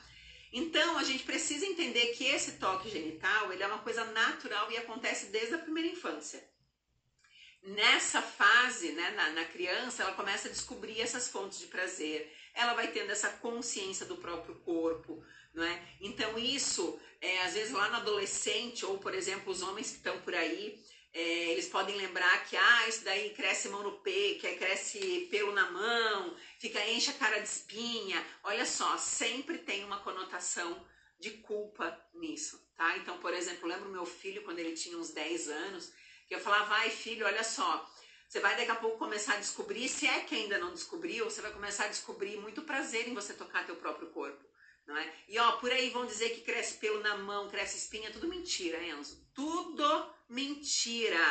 E isso é uma coisa muito boa que faz você conhecer teu próprio corpo e tal. Gente, é assim que tem que ser. Deveria ser desta forma, tá? Inclusive depois um pouco mais de idade, até dizer, olha filho, quando você for se tocar, não queira fazer rápido, então vá pro teu quarto, tenha teu tempo, faça tua descoberta, começa a ter controle, porque tem muitos adultos que têm dificuldades de, de é, uma ejaculação precoce, por exemplo, porque lá atrás sempre era aquela coisa rápida, porque se a minha mãe me pega, se meu pai me pega, Deus me livre. Tá? Então a gente tem que cuidar muito com toda essa, essa carga de, é, né, de preconceito que vem aí de tanta geração para trás, tá?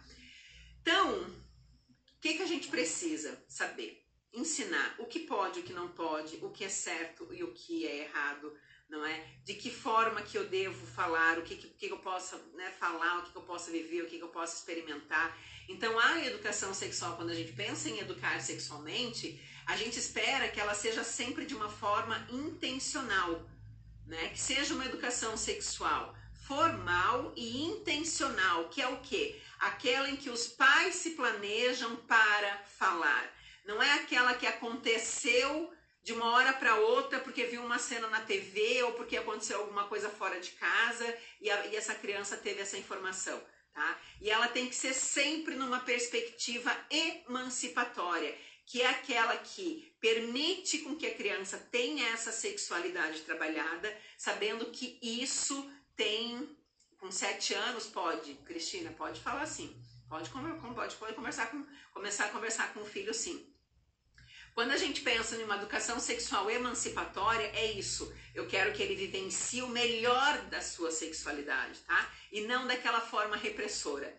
Então, aonde que a educação sexual na nossa casa, com o nosso filho de 7 anos, já está acontecendo?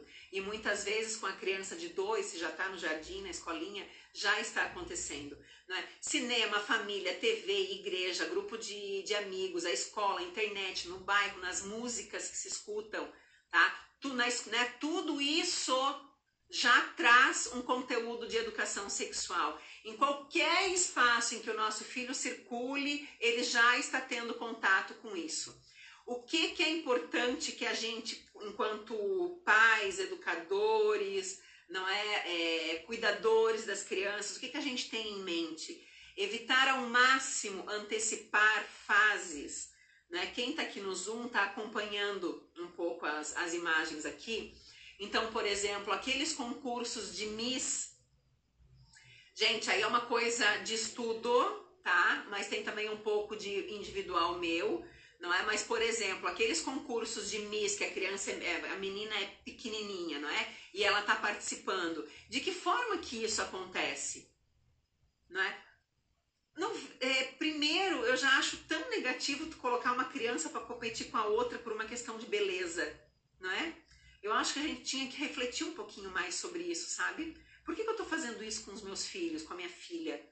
Né? Por que, que será que é alguma coisa dentro de mim que não ficou bem resolvido, que eu queria ser Miss e não fui, e eu já estou querendo colocar minha filha nessa né, nesse universo? Porque gente é um universo tão que pode ser tão negativo para a criança que quase sempre é muito mais negativo do que positivo, porque é uma questão de cuidar do corpo, cuidar do peso, e sabe, é uma questão de comparação, de que eu sou feia então porque eu não ganhei.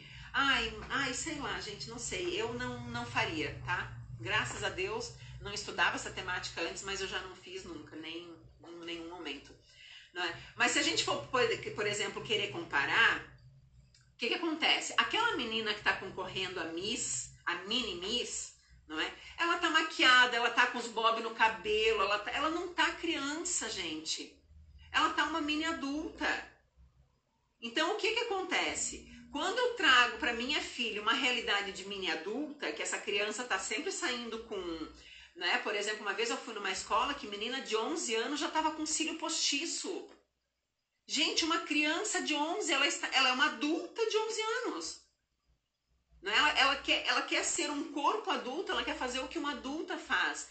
Se nós formos pensar na, na perspectiva de educação sexual infantil, aonde que nós estamos colocando nossas crianças? Né?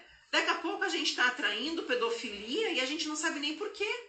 Mas ela não é mais nenhuma criança, ela já é uma mini adulta. Né? Então tem, por exemplo, é, aqui quem está no Zoom, né? Tem campanha, por exemplo, feita na Vogue por meninas usando joias, meninas usando batom vermelho, meninas usando maquiagem, com cabelo todo montado, com o corpo sensualizado. O que que nós queremos com isso? Né? Uma vez saiu uma, uma camiseta que era para criança, que a camiseta era toda branquinha, escrito assim: "Vem em mim que tô facinho". Gente, isso não é para brincar. Funk não é para criança. Funk é para nós adultos. Nós deveríamos ficar dançando funk, entendeu? Dançar com parceiro. Por quê? Porque é extremamente erotizado.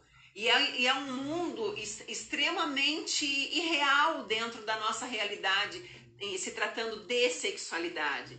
Não é? É, a, é a mulher com aquele corpo subjugado, não é? é o homem que é o fodão. Então, assim, não tem nada de, de positivo nisso. Então, muitas vezes o pai ou a mãe acham bonitinho. Eu lembro numa viagem que eu fiz, aí nós fizemos amizade lá com um casal, e aí ele, ele mostrou a, filha, a filhinha dele que estava no hospital, lá numa, numa situação, uns três aninhos, e dançando música de funk mesmo, rebolandinho, indo até o chão e tal, não sei o que. Aí eu olhei para ele, porque todo babão, né? E, e, nesse caso a filha não vivia com ele, né? E aí eu fiz a reflexão para ele, eu falei assim e se a tua filha estiver fazendo isso quando ela tiver 12, 13, 14, 20, 18 anos? Não é? Será que quando a tua filha tiver 12 anos, 7 anos fazendo isso, você vai achar engraçado também? Porque não é, gente. Não dá para sexualizar as nossas crianças. Então nós temos que ter cuidado com esse conteúdo, porque lembra que eu falei que a música também educa sexualmente, mas a música educa de uma forma completamente errada. Então, que conteúdo que eu escuto e deixo meus filhos escutarem? Ah, Cláudia, mas eles não estão nem aí. Não, a gente está aqui, eles estão lá longe, eles não estão nem escutando. Façam uma experiência que eu fiz quando os meus eram pequenos, tá? Façam uma experiência. E fiquem vocês aqui adultos conversando, falando besteira e nha, nha, nha, e daqui a pouco alguém fala, a criança tá lá brincando, né? Estão lá brincando as crianças. E os adultos estão aqui falando besteira. Besteira para criança. Porque para nós adultos pode ser super bacana, tá? Mas a gente tá com criança no ambiente. Fiquem vocês aqui conversando e alguém daqui a pouco fala assim, ó. Ah, quem quer sorvete? Não precisa nem alterar muito sua voz, tá? Quem quer sorvete? Alguma criança lá vai dizer, eu. Por quê? Porque Porque, gente, eles são esponja, eles são radares. Eles estão atentos a tudo o que acontece à volta. Às vezes nós adultos, a gente tá, a gente tá cantando uma música, não sabe nem da onde que surgiu aquela música. Meu Deus, da onde que eu tirei essa música agora? Né? Nem nós temos essa consciência. Tu imagina uma criança. Então não erotizem a criança. Tem aquela uma imagem aqui que é da Melody, que é uma MC, não é?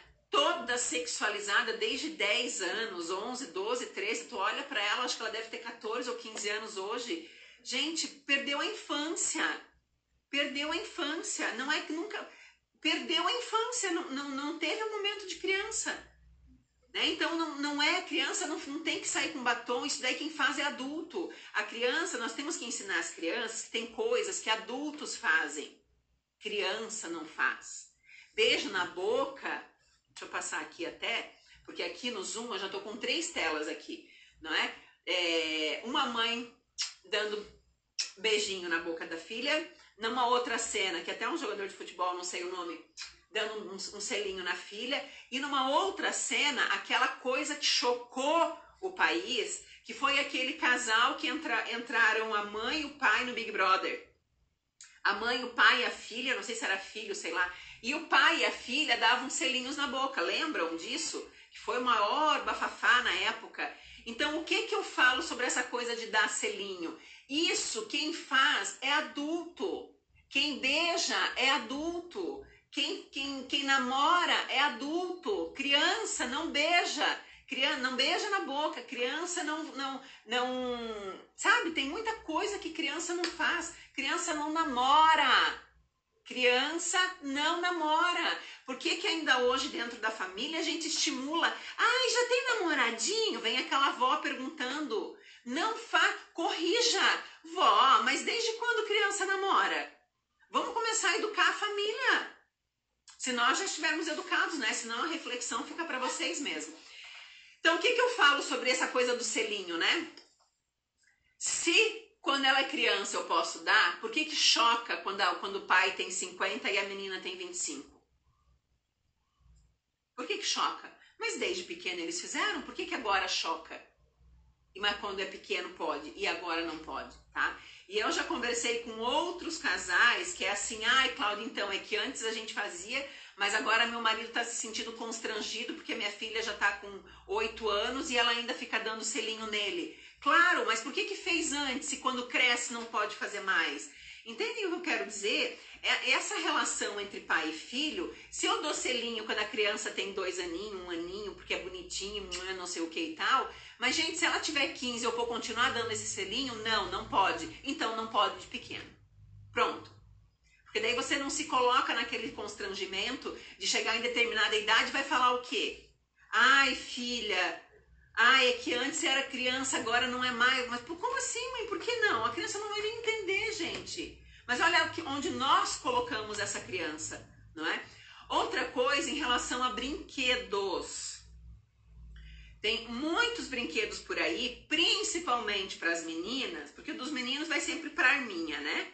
Mas para as meninas tem muita boneca que você faz o cabelo, que você maquia, que você faz não sei o que, que querendo ou não são brinquedos que estimulam essa questão da, da, da sexualidade da criança, não é? Então a gente evita esse tipo de brinquedo. Eu penso que vocês já sabem que não existe brinquedo de menina, brinquedo de menino né? Só para fazer um parêntese nessa questão de gênero, existem brinquedos. Por quê? Porque se aquele menino um dia quiser aquela boneca, por favor, compre a boneca. Porque esse menino pode se tornar um pai maravilhoso. Gente, meus filhos, minha filha usava cueca, meu filho usava camiseta da Hello Kitty. Nunca tive distinção, embora tivesse um menino e uma menina, né? Eu sempre eu fui muito, sempre fui muito prática, sempre. Lembra que eu falei para você tinha coisa positiva e coisa negativa. Então, para mim, tudo era roupa. Minha filha não queria usar calcinha porque ela sempre achava a cueca mais confortável do que a calcinha. E quem era eu para dizer que cueca não era mais confortável de calcinha? Porque até eu queria usar cueca.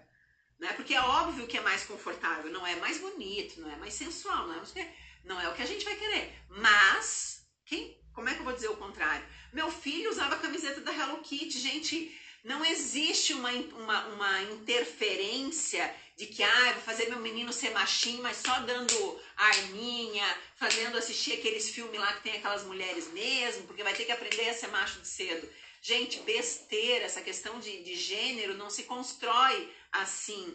Assistam um documentário da BBC. Puxa, eu vou tentar passar depois também lá no. Ai, quanta coisa, né, que eu tenho que passar para vocês lá no Instagram. Mas tem um documentário maravilhoso em relação a isso. Por que que para as meninas eles sempre dão o que é fofinho, o que é maciozinho, a bonequinha, não sei o quê, e para o menino sempre vai blocos, questão de lógica. Não existe isso, gente. Brinquedo é brinquedo, tá? Aqui no Zoom eu passo novamente aquele quadro, né? Que eu só vou repetir o índice 87% dos casos de abuso sexual acontecem dentro da família ou envolvem pessoas da convivência da criança, tá? Entendam que violência sexual não é apenas toque genital. Tá? Alguém ter prazer vendo a criança fazer alguma coisa, isso já é uma violência sexual. Então, informe-se. Vamos lá, gente. Marcos Ribeiro. Depois eu coloco foto lá no Instagram, tá? Ó, dois livros. Como orientar seu filho em relação a sexo. Esse aqui já é para quem tem crianças um pouquinho maiores. E esse daqui que eu já mostrei antes, conversando com seu filho sobre sexo. Deixa eu só puxar a câmera aqui do. Porque senão eu mostro lá no. Aqui. Tá? Conversando com seu filho sobre sexo já é para criança, para quem não tem filho, para quem tem bebê, para quem vai nascer bebê, tá? Esse livro aqui, essa professora Marineide, ela é maravilhosa, ela não tem Instagram, mas ela tem um canal incrível no YouTube, tá? Que eu não sei se é uma vez por semana, eu acho que é uma vez por semana ela faz vídeos lá. Gente, é, é, é rico demais o conteúdo e gratuito, tá? Esse daqui eu vou mostrar, mas quem tiver interesse vai ter que um dia me pedir, tá? Porque esse daqui só xerocando. Virando mulher, é, virando mulher, vivendo melhor e sou um menino maior. Tá? Esse daqui, esses dois aqui eu comprei para os meus filhos. Esse da menina, gente, vinha até com um espelhinho. Tá? Ele vinha com um espelhinho. Ele ensina a a menina colocar o, a, a perninha em cima da, da cadeira, pegar o espelhinho para se conhecer. Uma coisa interessante é que assim, ó, é... ó, a Camila aqui, que tem dois filhos maravilhosos. Amiga, meu filho maior gosta de me ajudar na cozinha e me pediu um kit chef. Fui comprar e a vendedora falou: "É pro seu filho?" é, é pro meu filho, né? Tem muito disso, gente. Nossa, nós temos que evoluir muito ainda, tá? Países aí de primeiro mundo já não existe mais isso de brinquedo para menino, brinquedo para menina. Mas enfim. Então, esses dois livros aqui, mas eu ia falar outra coisa, né? Daqui a pouco eu lembro.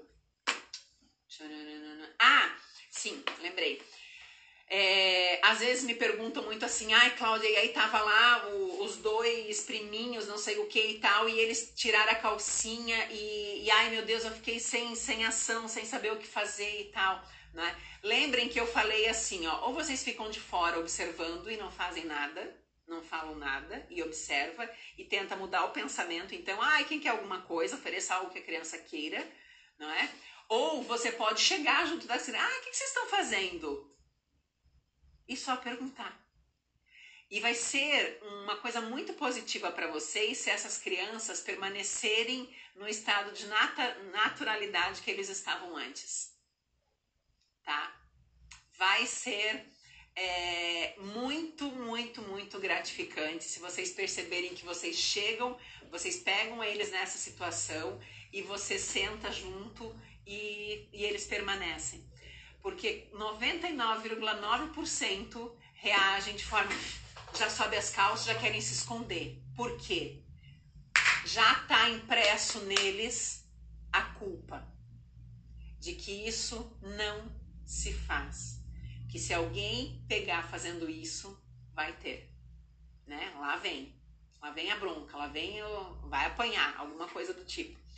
Então, se isso acontecer da criança ficar natural, melhor. Você só vai sentar ali, ah, pois é, é diferente mesmo, se for um menino, uma menina. Se for menina, dá para trabalhar com mais naturalidade ainda, não é? Dependendo aí da idade, 5, 6 anos, vezes se tiver um espelhinho pequenininho, vocês querem ver como que é? Não é? Pega o espelhinho, mostra. Aí só entra, gente, um cuidado que eu sempre tive, tá? Que é o quê?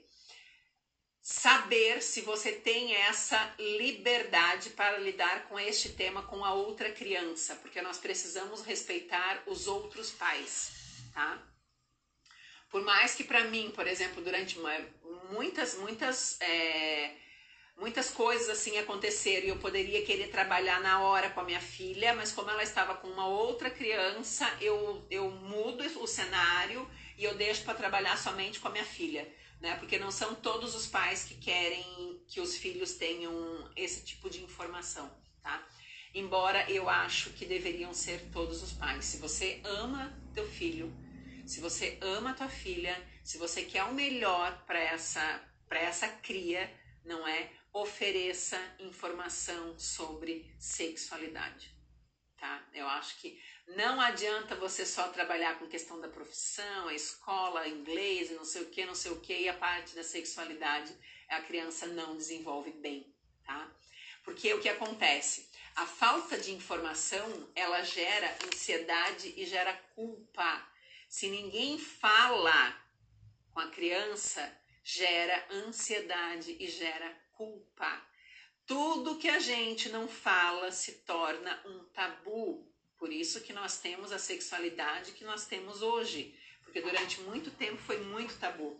E um outro livro já para maiores, podem ver já pela capa, não é? É da Cida Lopes, que foi a minha mestra também. Ela trabalha não só com, com programas de criança, né? Por exemplo, a Marineide, gente, é focada em educação sexual, tá? Infantil. A Cida não, mas ela tem livros maravilhosos e, e esse daqui, Soltando o Grilo, eu uso desse nome pro, pro projeto que eu faço nas escolas. Porque nas escolas, depois tem pergunta aqui no Zoom, eu vou responder, tá?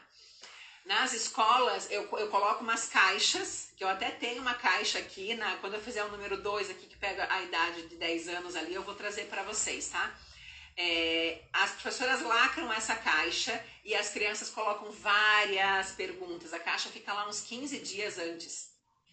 E as crianças, tudo que vem na mente, eles vão colocando, vão colocando, vão colocando. Um dia antes eu recolho, observo para tentar identificar qual é a necessidade da turma. E aí eu vou com uma aula planejada em cima das respostas. Mas, gente, eu respondo as perguntas das crianças exatamente como elas perguntam tá? E a última vez que eu fiz, esse ano não fiz ainda, até porque já estava marcado agora para abril, mas aí depois, né, parou tudo. É, na última que eu fiz numa escola, que foi lá na escola Vitfreita, uma mãe participou. E aí eu achei o máximo, porque sempre que eu faço nas escolas, olha só como é trabalhar com educação sexual infantil, gente. Vocês viram o conteúdo que é, né? É, é, é incrível esse conteúdo. Agora na escola eu sempre filmo as atividades do início ao fim. Todas as palestras eu filmo do início ao fim. Mas por que, que eu filmo? Pra, é, porque se, se aparecer algum pai, alguma mãe querendo saber alguma coisa, porque foi dito na aula de educação sexual, eu já tenho combinado com a diretora, digo, você vai marcar a, um, um horário com esses pais e eu vou trazer toda a atividade feita e aí nós vamos conversar com o pai sobre tudo o que foi falado em aula. Nunca aconteceu, já tem três anos que eu faço esses trabalhos em escola, nunca aconteceu. Mas ter uma mãe presente foi muito bom, muito bom. Até porque ela depois veio agradecer porque ela disse, Cláudia, eu aprendi muita coisa. Então eu acho que, gente, que o processo é esse. Né? Aproveitem que a gente ainda está em quarentena, tem muita gente que tem tempo, né? Peguem essa literatura, peguem os vídeos no YouTube, que às vezes é mais fácil, né? Você, você acessar esse conteúdo, enfim, tem muita coisa boa para vocês aprenderem, tá? Deixa eu ver aqui. Hum... Então, quando a filha de 8 anos pergunta o que é sexo. Gente, o que é sexo? Como vocês responderiam para uma criança de 8 anos? O que é sexo?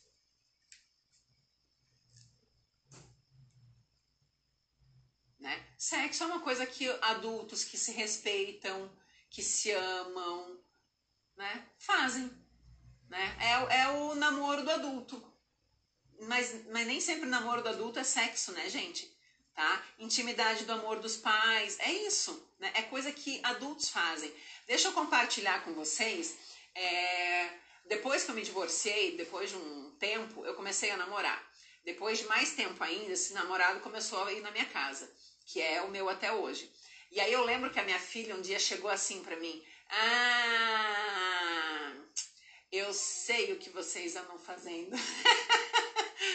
e aí eu falei assim: Sabe quando tu já vê na ah, malandragem, já que, que já tá ali?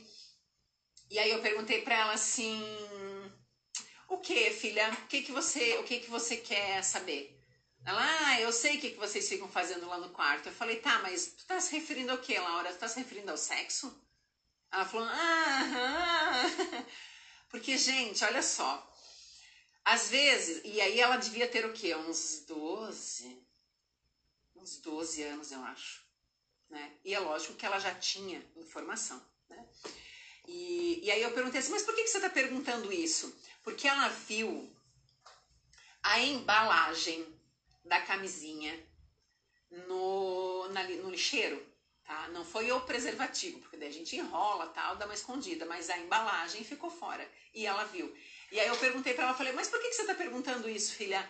Ela falou, ah, porque eu vi a embalagem. Eu falei, ah, você viu a embalagem do preservativo? Ela falou, aham. Eu falei, então, Laura, tá vendo como é?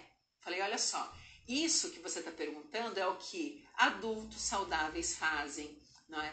A mãe ama essa pessoa que está com a mãe, a mãe é, eu sou respeitada por essa pessoa e a gente se cuida quando a gente faz. Então, olha só, gente, numa pergunta a gente consegue passar informação de que isso é feito por adulto, não é criança. Isso a gente faz com quem a gente gosta, não necessariamente, não é regra, a gente sabe, mas a gente passa. Né? Isso a gente faz com quem nos respeita. E isso a gente faz cuidando da saúde. Vocês têm noção da, da, da, da importância de nós estarmos bem preparados para responder? Porque o que poderia ser uma coisa muito negativa passa a ser muito positiva. E tá lá, tá dentro dela essas informações. Alguém que me respeite, alguém que eu goste, alguém que eu conheça, porque esse é o pensamento que ela tem. Então, gente, para encerrar, não é? É, aqui responderam assim: intimidade do, intimidade do amor dos pais. Só que para uma criança de 8 anos, eu acho que fica florido demais. Às vezes ela já sabe o que, que é. Porque às vezes ela tá na frente da televisão com a gente, aparece uma cena de sexo ali, ela sabe o que que é. Muitas vezes a criança sabe o que que é. E se a gente ficar floreando, novamente eu posso estar tá levando, porque isso, na né, intimidade do amor dos pais, mas gente, nem intimidade ela tem o conceito. Tá? Às vezes ela vai ter, vai ter antes o conceito de sexo do que de, do que de intimidade, né? Ainda mais do amor dos pais. Então cuidem só para não florear demais e a criança não entender, porque às vezes a única coisa que ela quer é saber o que que é. Querem um outro exemplo? Que isso foi um exemplo legal de trazer, porque pai e mãe tiveram é, completamente diferente a resposta. E nem é sobre sexo, tá? Sobre sexualidade. Mas um dia minha filha, sempre menina, gente, menina é uma loucura. Ter menina e menina é uma loucura, porque a menina pergunta demais. O menino meu, ao menos, pergunta quase nada. Eu tenho que ficar empurrando o livrinho, ou então tá com ele no carro, nossa, eu soube disso, não sei o que, não sei o que. Dá um exemplo que, que, que nem aconteceu, mas era muito que eu usava antes para poder levar para ele o elemento certo.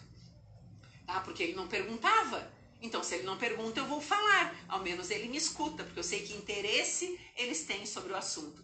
Então eu trazia, nossa, eu soube lá que o filho de uma amiga da mãe aconteceu assim, assim, assado, tá? inventava uma história. Lembra que eu falei que a educação sexual ela tem que ter planejamento, ela tem que ser formal? Não é? Eu tenho que pensar como eu vou conduzir a sexualidade dos meus filhos, não só a sexualidade, tudo, né? Mas é que a gente pensa muito pouco nessa sexualidade. Mas então, um dia minha filha chegou e perguntou assim: mãe, o que é PQP? Aí eu falei: ai, filha, puta que pariu. Aí ela: ah, tá. É, porque o pai me falou que é um lugar lá longe. então, olha só. Pra mim, PQP é puta que pariu. Não, não, não me surgiu na mente que é um lugar lá longe. E aí ela veio e trouxe o que o pai disse. Aí eu falei, ai, Laura, então calma, filha, deixa, deixa a mãe corrigir uma coisa. Porque PQP pode ser as duas coisas. Quando, quando a gente diz assim, nossa, tua amiga mora lá no PQP, a gente está querendo dizer que ela mora lá longe, que é um lugar lá longe. Mas também tem, tem gente que usa o PQP para querer dizer puta que pariu. Lógico que nisso, gente, ela não tinha até os sete anos de idade, como é o nosso tema aqui. Né? Ela já tinha um pouco mais de idade. Mas muitas vezes a gente precisa ter essa naturalidade em responder mesmo, sabe? Porque a gente precisa passar para os filhos que nós também somos humanos. Por isso que é importante quando o filho, ah, a mãe não sabe te responder isso, não. Mas espera aí que eu vou dar uma pesquisada, depois a gente conversa sobre, tá bom? Gente, então vamos lá, vamos encerrar. Amanhã eu coloco para vocês os livros, coloco para vocês os arrobas para vocês seguirem dessas pessoas maravilhosas aqui que me cercam e que me ensinam muito e vão ensinar muito vocês também. E amanhã, acho que era só isso que eu tinha que passar, né? Os livros e as pessoas para vocês seguirem ou ouvirem lá no, no, no YouTube. Eu vou tentar passar o link também para vocês lá no Instagram. Gente, vamos fazer o seguinte, vão lá no Instagram meu daí, tá? Arroba Cláudia Petri, educadora sexual. Eu coloco lá para vocês, tá? E quem já não me curte lá, não me curte agora. É, e eu vou passar o link daquele vídeo que eu falei da, da menina perguntando o que, que é virgem, tá? Para vocês verem como é que a coisa funciona. Fiquem atentos também que eu quero marcar logo essa segunda etapa tá? Porque eu sei, eu já tive é, solicitações para a gente falar sobre isso. Tenho minha filha de 15, tenho minha filha que sabe se posicionar muito bem em relação a nudes, mas eu tenho, eu sempre falo para ela, ai Laura, vamos juntar aí a, a mãe dessas meninas pra gente fazer uma reunião só com vocês, porque gente, tá rolando, tá acontecendo, menina de 14 Menina de 14 estão saindo, estão bebendo, estão enchendo a cara, estão fazendo sexo, estão mandando nudes. Tudo isso com 14, 15, 16 anos. Tem menina de 14 que fica com 2, 3, 4 numa festa. Então a gente precisa educar sexualmente essa criança.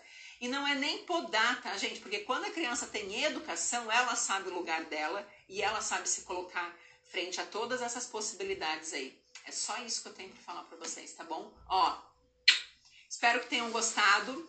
Espero que no Instagram fique salva essa live aqui também, né? Porque já tem uma salva, não sei se salva duas, vamos ver o que, que vai acontecer. Para mim vai ser uma experiência nova. Não queria nem demorar mais de uma hora, mas foi, né? E quem tá aqui no Zoom, grata por vocês estarem aqui também. A gente se encontra em breve na Quero agradecer a educadora sexual Cláudia Petri pela oportunidade de partilhar esse, essa aula maravilhosa conosco. Não consegui gravar até o final, mas ela já estava se despedindo, que já foi ótimo. Vamos aguardar o próximo áudio? Um forte abraço, paz e luz!